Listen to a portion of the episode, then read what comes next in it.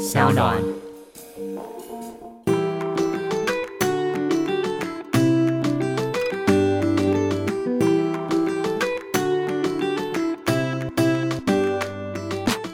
欢迎回到艾比爱公威。今天呢，邀请到的是我自己非常非常崇拜的一个行业。我们欢迎宠物沟通师 Leslie。Hello，大家好，我是 Leslie。可以给我们自我介绍一下，到底 这个神秘又令人崇拜的工作，到底工作内容是什么呢？其实我主要的工作就是跟毛小孩聊天。现在其实呃市面上也蛮多提供这样服务的人。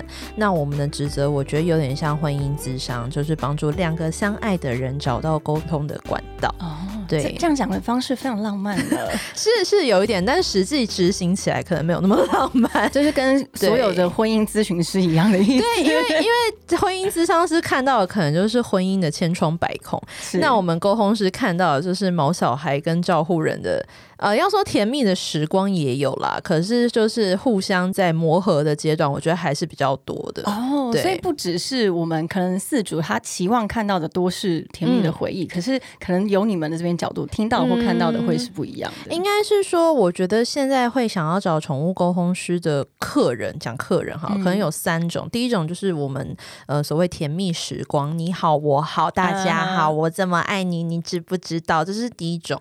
那第二种可能是比较大宗，它是有问题行为的，例如说狗狗乱叫，狗狗、啊对乱尿尿，或者是猫咪乱猫咪乱尿尿也是一个大宗，就是他们有一些问题，他们已经看过兽医了，他们排除了生理问题，然后他们也找过行为师，就是他们可能多管的去想要解决这个问题，那这是第二种。然后第三种是比较是生病的。但生病的并不是说要问说，呃，你想怎么治疗？不是的，宠物沟通是不能介入这些医疗的相关的问题，而是说我们在也也许他已经临终了，或是也许他已经安宁照护了，那沟通师介入的情况是说啊，你现在很生病，很不舒服，你在家，那大人怎么照顾你？你是比较呃舒服跟喜欢的，嗯这是一个另外一个第三种，就是会来找宠物沟通咨询的客人，嗯对。但是你说最大宗的还是大家会想要了解一些行为上的背后的原，因，因为他就正在遭受折磨嘛。他他说得很没错可是我还是蛮乐见，因为我觉得这样子的呃饲主或照护人越来越多了，因为嗯他们是很积极的想要解决这个问题。以前古时候，他们碰到狗狗一直乱尿尿，他们可能会用很极端的做法，例如说，那狗就在阳台不准进来。嗯对他们可能会用比较极端的做法来处理这个所谓的问题。可是现在我觉得大家都越来越在进步，嗯他们会觉得说，我用各式各样方式，你是不是身体不舒服？我们去看医生。你是不是我们找行为师来做一些环境跟我们自己行为的调整？那你是不是不开心？有不开心，我是好沟通师。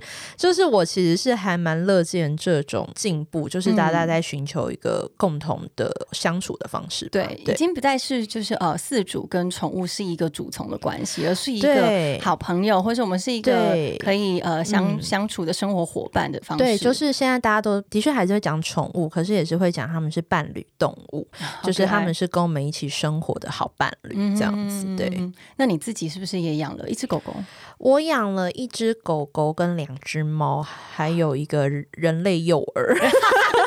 对，我们家非常的热闹啊！现在真的是 哎、对因为我自己就很好奇说，嗯你是从什么时候开始发现自己可以就是嗯理解一些动物的行为，它背后的嗯，应该是说我在还没有呃做工头师以前，我就很喜欢动物。然后我有养一只狗狗叫 Q B。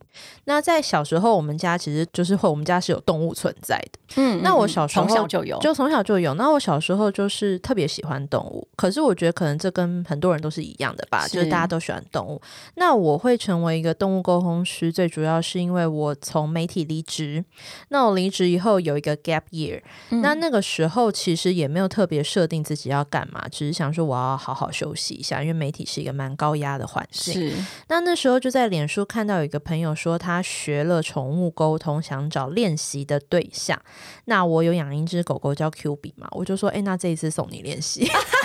就是拜托你拿它练习。我跟他问题很多，因为 Q 比那时候有一点咬人的问题。哦，那时候已经养了一阵子了嘛。对对对，那因为 Q 比是有一点，我一岁才养它，然后它在一岁以前都是被关在笼子里面，所以它是有一点蛮严重的社会化不足，嗯然后它就有咬人的问题。我们全家的人都被它咬过一轮。嗯然后那一样，我也是寻求一个共存共荣的之道这样子，所以我就去找我朋友练习。我朋友那时候聊的时候，就是他讲出了很多我觉得不是模棱两可的事情，是很特别的，我觉得只有我跟 Q B 知道的事。嗯所以那时候我就很好奇，说：“哎，你你以前不是我的好同事、好朋友吗？你怎么现在做宠物沟通？”他就说：“哦，他有去学。”所以我想说：“哦，原来这事是可以学的、哦。”嗯所以我就是说，哎、那你怎么怎么，然后就循线往下，然后所以后来就也成为一个宠物沟通师这样。所以那嗯难道你、呃，应该说你在学习的过程中，嗯，你觉得学习成为宠物沟通师的路途对。途径中，嗯，他是不是有一点点天分，还是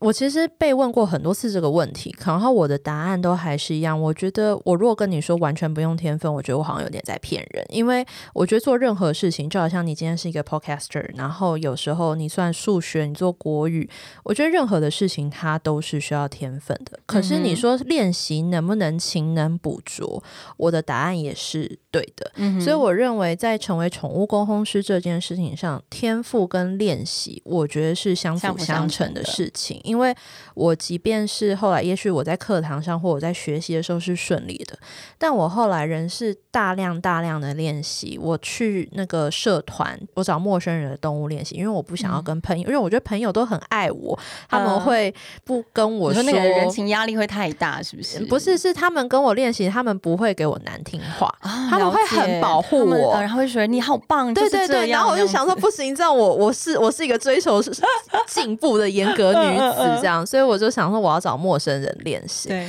那即使是那时候，因为回来就是那时候我是一个无业游民嘛，就是我刚离职，所以我一天会排两到三个陌生人的练习，因为反正我没事啊。对，然后我我是这样子大量的练习，后来才出来，然后才真的开始职业，或者才开始为大家服务。嗯哼嗯哼，对，所以我认为说，回来刚刚您的问题，就是说，作为一个宠物沟通师或是一个专业的沟通师，我觉得天赋跟练习还是一个相辅相成的事啦。嗯嗯嗯那是在这么多的练习之中啊，你是从什么时候开始觉得哦，我现在是一个专业的人士专业的人是。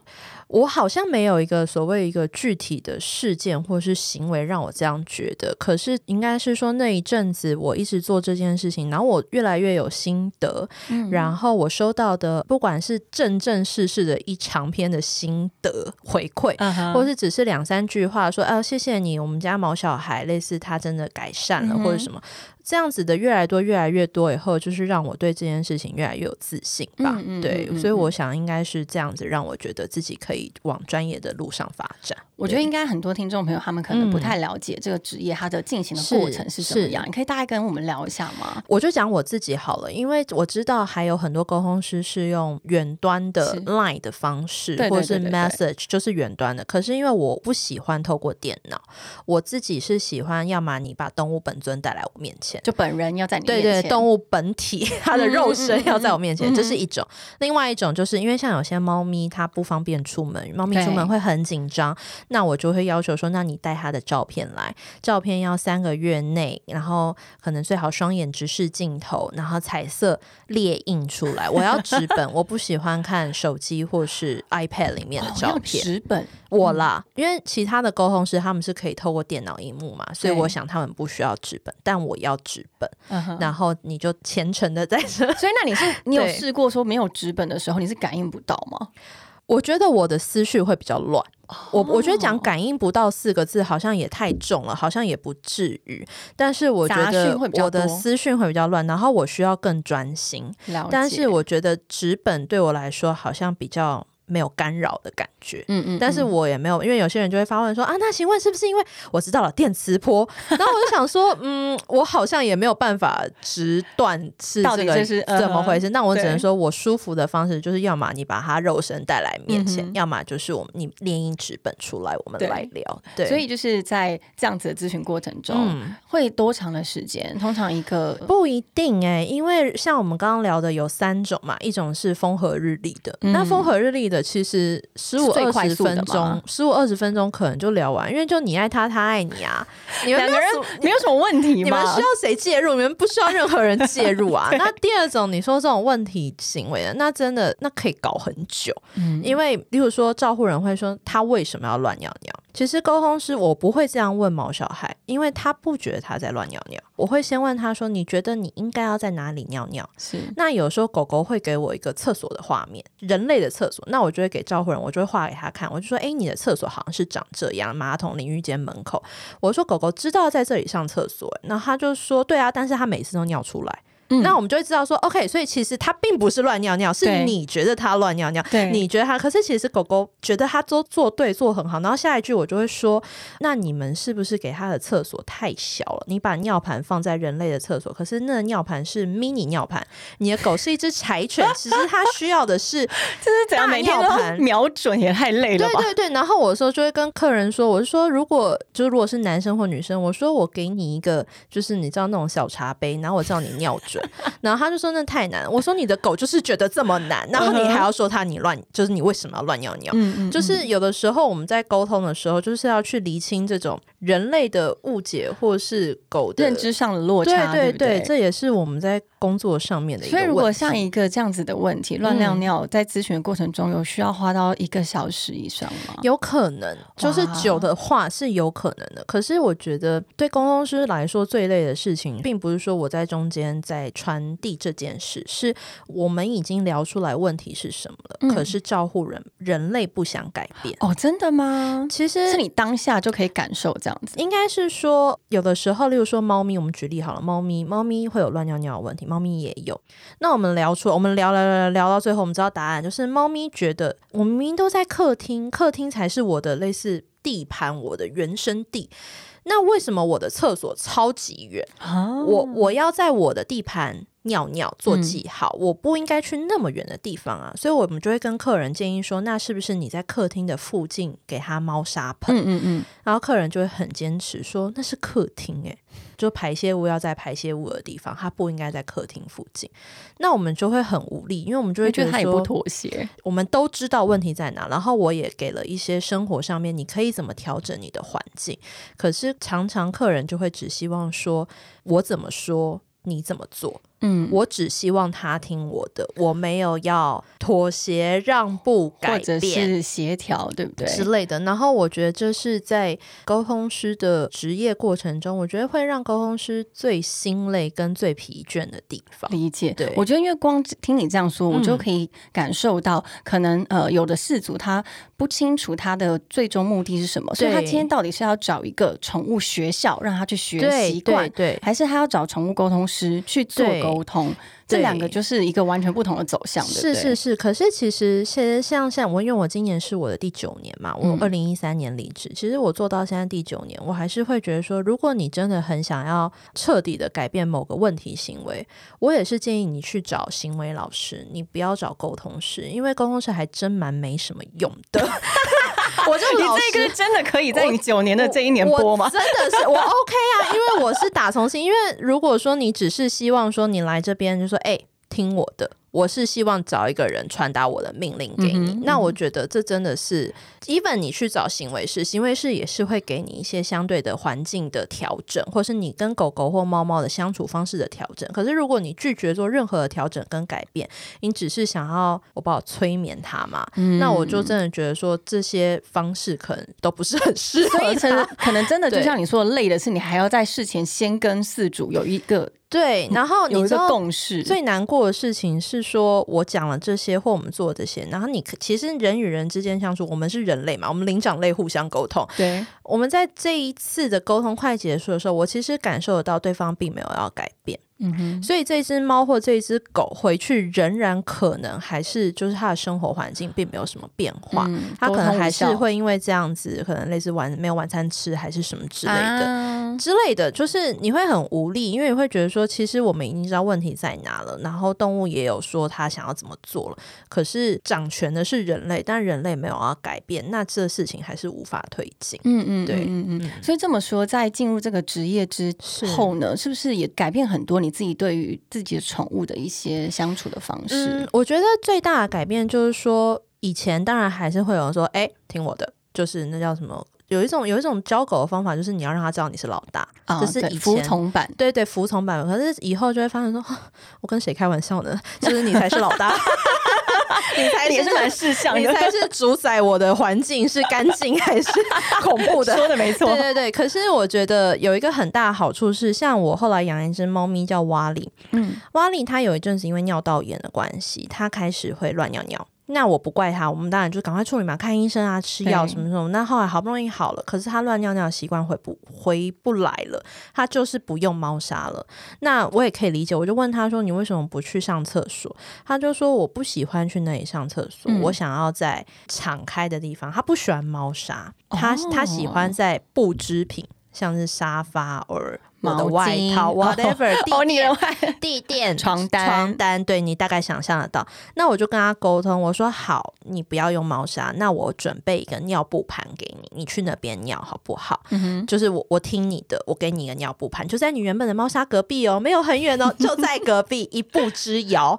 那你就去那边上，那你只要去那边上，我就给你小鱼干吃。那那就这样子，大概一两周，它就不乱尿尿了。我们就是很快的进行到下一步，我不用像一般人一样很长的阵痛期，然后很长的求神问卜，跟行为师，跟跟求猫，跟 对，我很快的就可以处理这件事情跟解决这个问题。那时时至今日，瓦里仍然是一个用尿布盘尿尿的猫，嗯而且它夸张到它连大号它也在尿布盘上。好特别哦，它大完，它因为猫咪要剥沙，它就会把那个尿布整拨个剥起来，剥剥剥起来，然后剥起来，然后它把那个大号用像是礼物一般的包的很精美。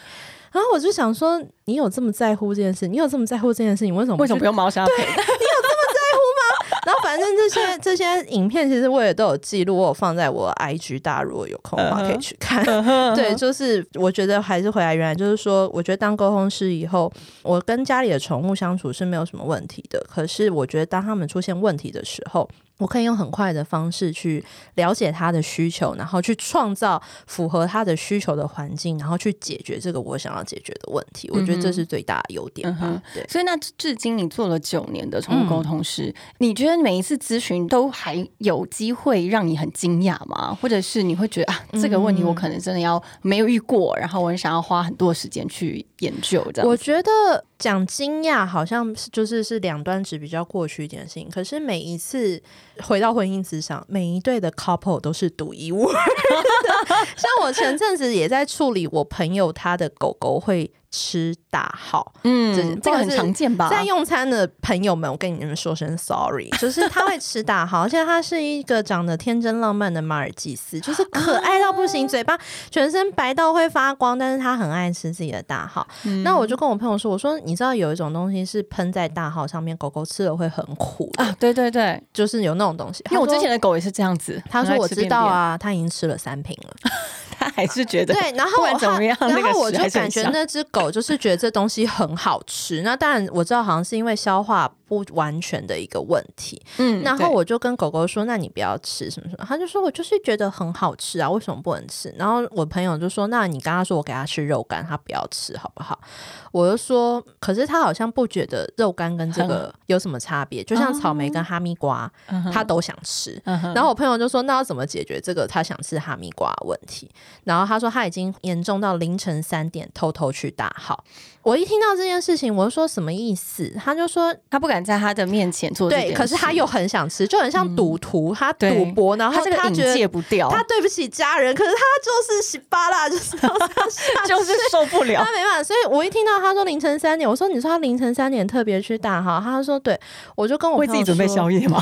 我他就从产地从产地到餐桌，他自己嘴巴到那，他就从他自己可以 送他可以自己 serve 他自己，然后我就立刻跟我朋友说，我说我觉得这件事情对你们家的人已经太大的压力，嗯不管是对你们夫妻还是对这个小朋友来说，压力都太大。我说我建议你们冷处理他。嗯我说你不要看他，他他说他吃会不要看，我说对，我说你这么多年你都吃掉三罐那个会苦的药了，嗯我说你不要看他，你不要理他，你冷处理他。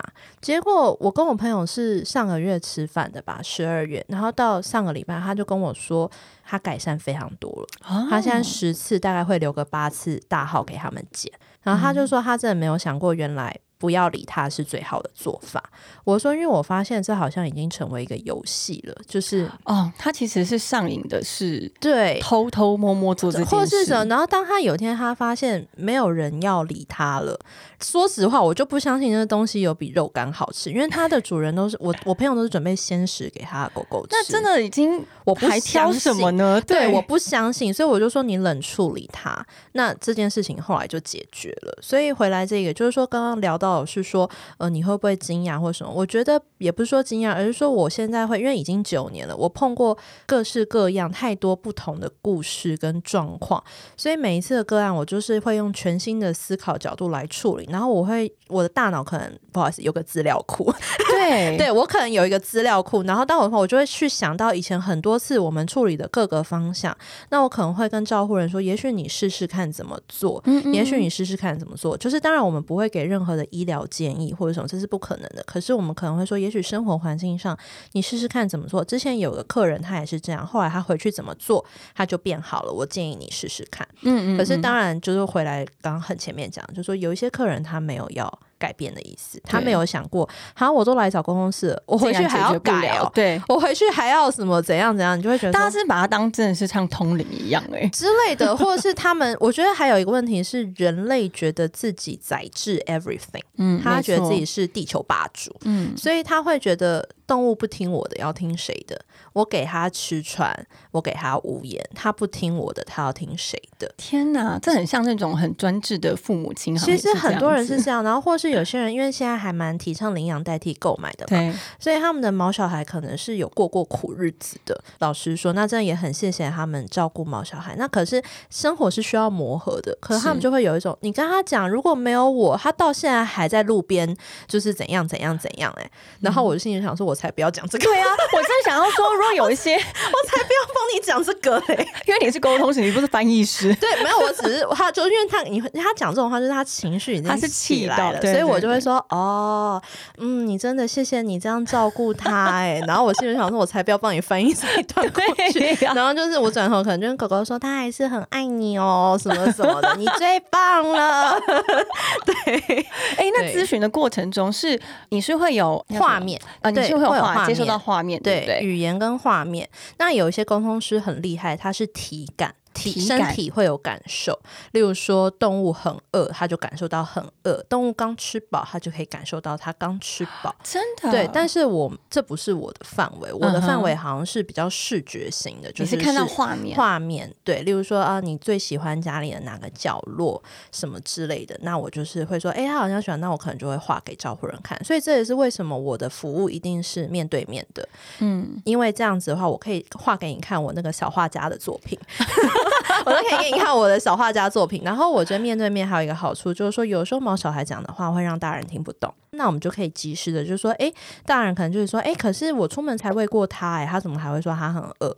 那我们可能就会回头问毛小孩，这样，所以他就可以及时的有一些如果有误会或者是大家理解没有对等的时候，我们就可以及时的去处理掉。所以我也是觉得说，这是呃一个面对面沟通最好的优点。那你至今有没有什么呃，因为现在台湾养猫养狗的非常多，是是，那有什么特殊的动物吗？其实我觉得台湾人还蛮爱动物的，所以。其实，呃，猫狗当然是大宗，兔子、兔子、鸟、乌龟这三种我都有碰过。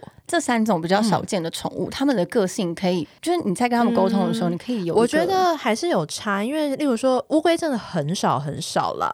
但说很少讲话吗？还是应该是说养乌龟的人跟猫狗比起来，的确算少。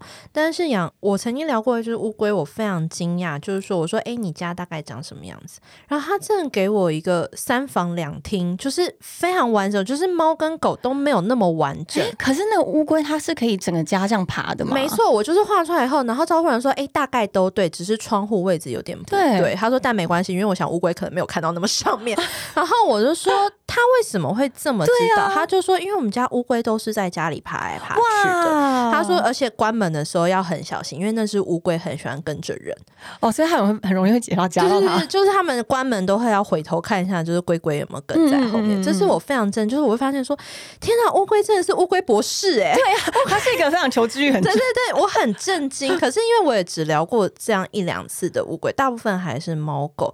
那鸟的话，我觉得鸟可以飞这件事情让鸟非常的骄傲哦，真的吗？因为我以前有一次是聊。丹尼表姐的鸟，对，米姑，米姑，米姑就是非常的，米姑是傲娇鸟啊，就是然后她觉得自己。棒的不得了，厉害的不得了。然后有次 那时候是我去，其实我去表姐家是要聊胖皮，对。但是米姑就在旁边拉翅，你知道鸟那种拉翅，对，他在就是秀他自己的，那个很像那种猛男在旁边说：“ 哎，你看看哦，你看我这肌肉。”他就是在旁边拉翅，就是想要说：“哎，你看我，你看我的翅膀。”对，所以他就是一直想要给你一些讯息。对，然后后来我跟表姐可能就移驾，因为我们在讲胖皮的一些生活空间，我们就是往旁边走。嗯，然后米姑就突然这样唰的飞过来说：“ 哈哈，我来了。”然后这样，然后我想说，你真的可以让我专心工作吗？我想我们可以 focus 在胖皮身上吗？是一个很需要关注的。对，而且我话，因为我朋友就是刚刚那个狗狗会吃大号的朋友，他也有养鸟，然后他那个鸟也是很喜欢飞来飞去刷存在感。我觉得。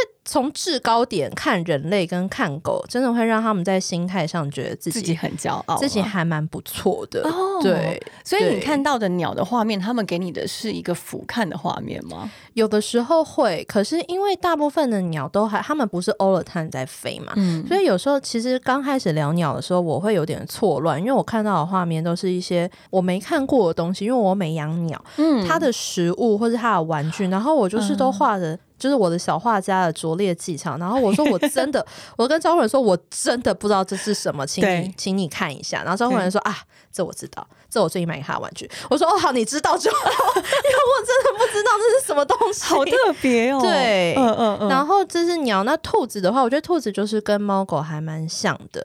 但是我刚开始聊兔子的话，就是觉得哇，兔子很多脾气很差哎，其实是哎，是哎，因为我有个好朋友佩瑶，她她的兔兔也是超级可爱，可是她。永远都是只会咬她老公，然后是那种啊硬咬那种，而且可以咬到流血，是一定是流血的。对对对，我认识很多兔子，它的个性就有时候比猫还要凶，就是说你干嘛？我认识你吗？要干嘛？这么高冷，我就想要吃什么什么，为什么不行？嗯，我觉得这是兔子让我蛮意外的地方，就是兔子其实蛮凶，跟蛮有个性的。我讲它蛮有个性的，就是跟本来我们人类以为的对啊，你看它那么萌，那么可爱，然后它讲的话就是都超高冷的，跟猫一样。我觉得这样其实是蛮有趣的，等于是不同物种的动物跟宠物，对你来说，他们都是用透过画面，然后画面或言语也是有的。像我们刚刚说，就是他们情绪上就是会有说什么，我才不要。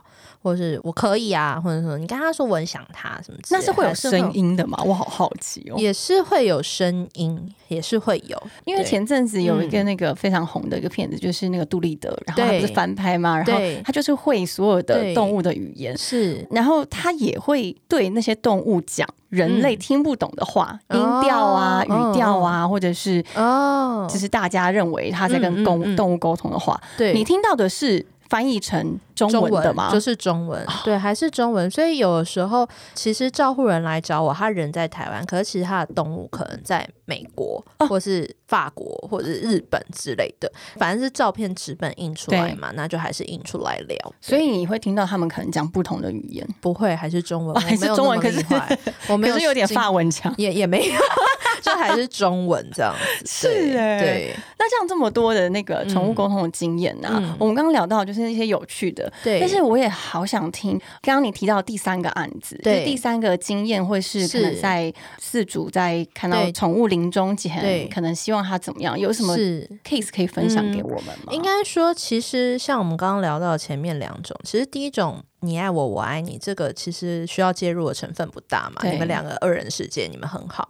那第二种问题行为，其实反而我觉得行为训练师跟兽医，也许反而可以给比较大的帮助。嗯，我反而觉得第三个就是我们现在要聊的这个安宁照护的部分，是宠物沟通师最无可取代的地方。是，因为嗯，行为训练师可能也没有办法告诉你说他现在其实想吃什么，但是沟通师可能可以知道。嗯，那我曾经有聊过一个 case，是它是一个狐狸犬，它叫阿波。那它其实也是一个呃，我从我开始练习的时候就认识的狗狗。嗯然后阿波它就是后来生病了，然后它本来是那种活蹦乱跳，就是每天杀来冲去的那种狗，可是它就是生病了，它变得每天就是躺着。嗯嗯，那照顾人就是也是想要问说，怎么样可以帮他生活的更好。对，然后阿波就是很直接说，他说他的头在睡觉的时候很不舒服，嗯他觉得就是那样悬着很不舒服。他他没有讲悬着这么难的字，他觉得他的脖子这样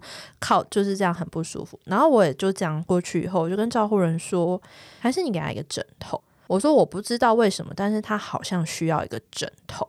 然后当然大家那人说、哦，那拜托那有什么难的？他就回去用小毛巾叠了一个枕头给他，然后他就写信该回来跟我说，我的狗终于睡过夜了。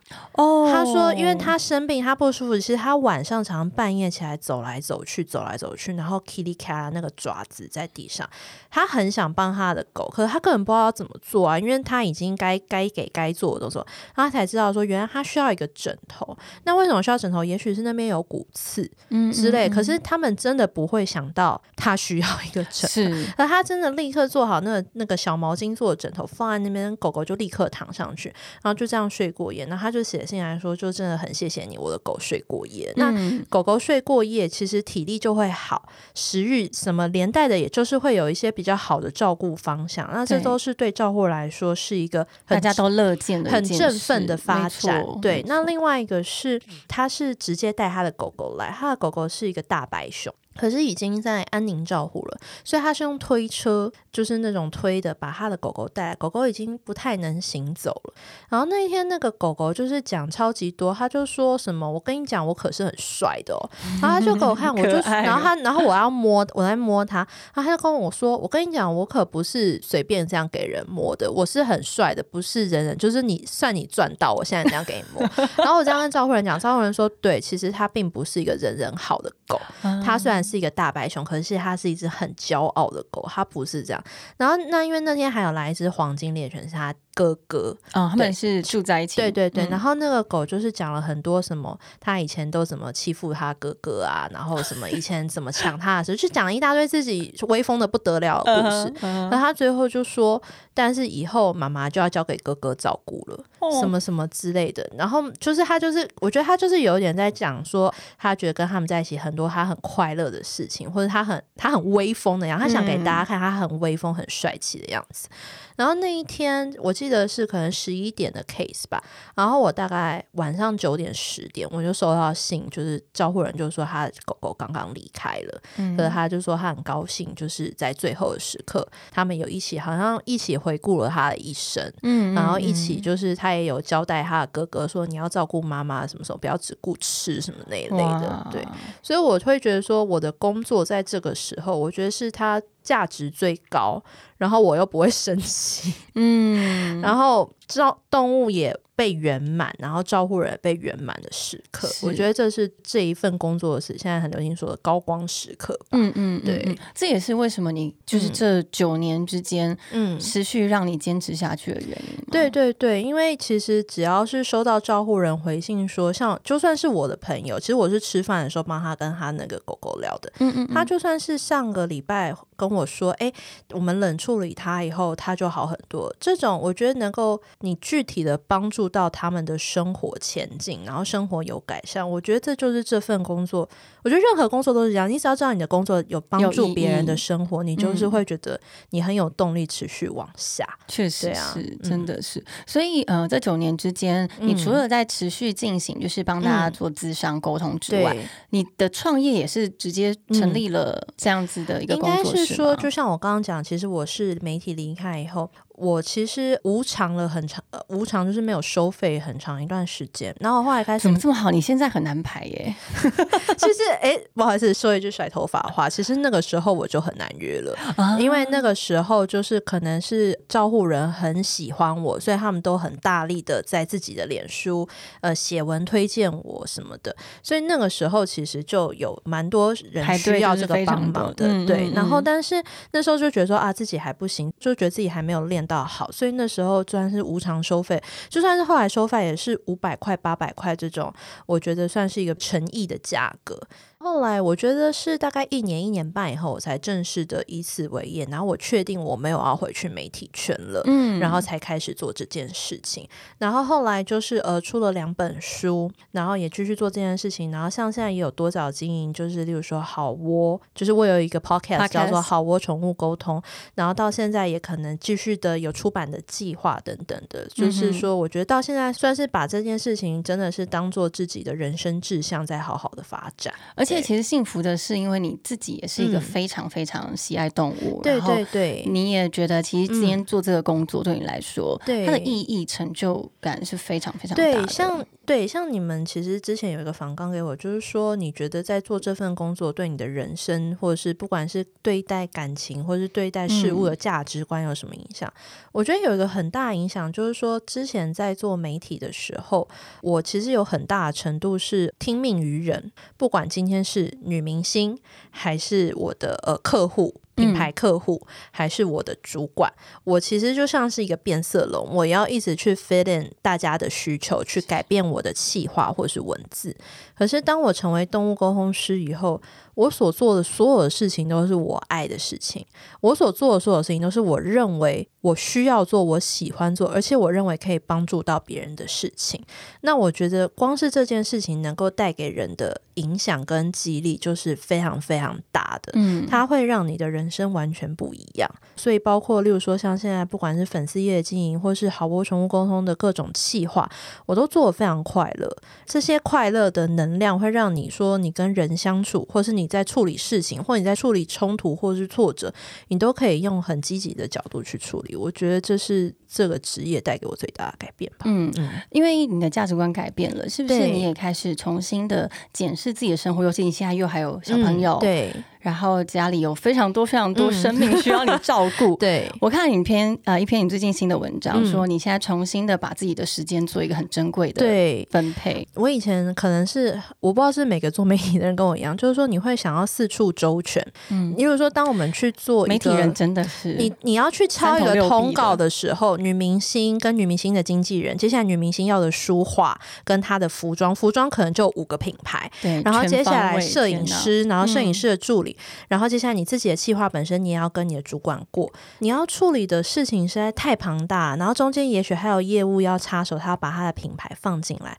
可是到了现在这个阶段，我会觉得不好意思，我真的顾不了所有的事情，我现在只能顾好我要顾好的事情，我的生活跟我在乎的动物跟我的工作。那如果说因为我在处理这些事情的时候，不得已的可能比较放后面的事情，或是也许我讲话我没有办法再那么。语意迂回，然后长长短短，我要讲什么，我要处理什么，就是因为我现在只有十分钟，十分钟后小孩就要醒了。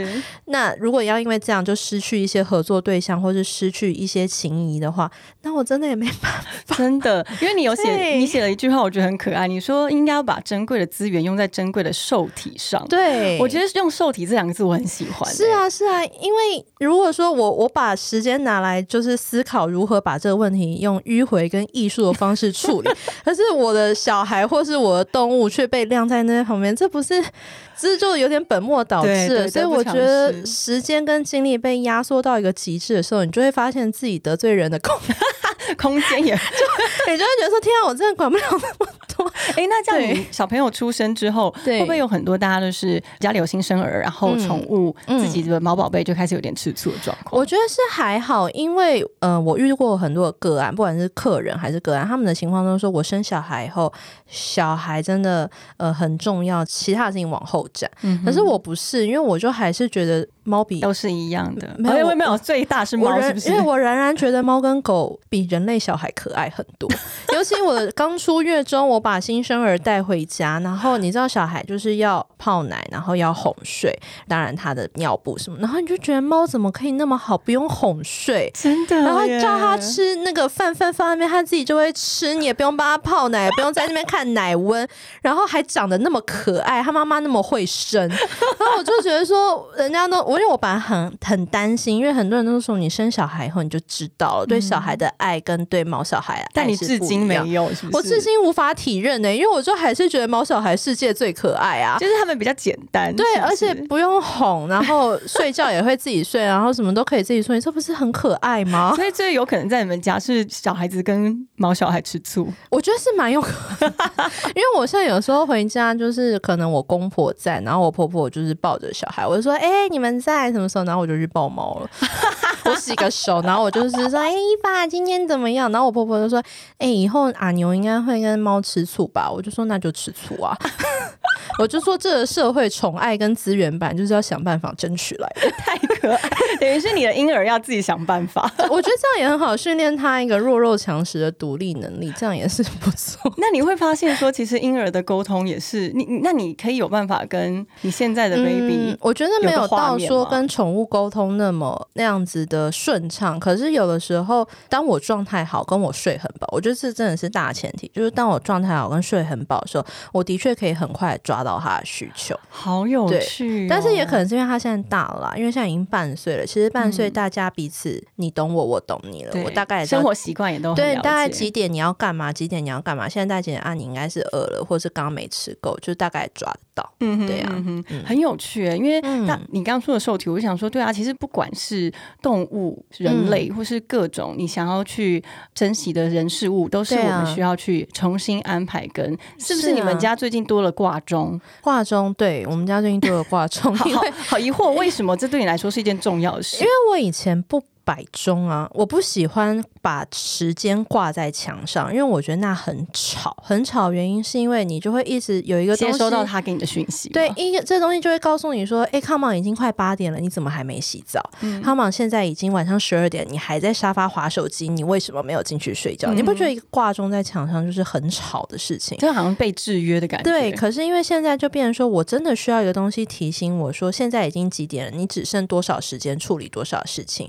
所以你不能再浪费时间在一个。没有意义的一些迂回的人情世故上，你必须要把注意力放在当下，你要立刻解决掉的事。哎，那你是那种积极去处理派的耶？我现在是我其实以前是有一点拖延病的人，可是因为有小孩以后，我就会发现说很多事情你一拖。就忘了，你一拖这件事情就过了，你下一次想起已经是下个月的事了，真的。所以现在想要买什么，就立刻那个电商那个 APP 打开，赶快就买一买。然后你要联络什么人，赶快让你打开，赶快就变得更有效率。是，我现在真的是效，我只能说我真的效率女王了。现在，但是生活上很有效率，但是你在做宠物沟通的部分，你还是有自己的步调的。那当然还是因为很工作的事情或者什么，就是仍然急不得，该处理的事情处理。可是反而是因为有效率的关系，所以我今年可能就是很多工作计划，我就是会很，我就不会拖。例如说，你要联络谁，你要请谁注意什么事情，你要请谁回报给你什么，就会立刻去处理。今年有什么新的计划可以跟我们分享吗？当然，好窝宠物沟通的话，我们今年就是会邀请，例如说一些呃浪浪的行业，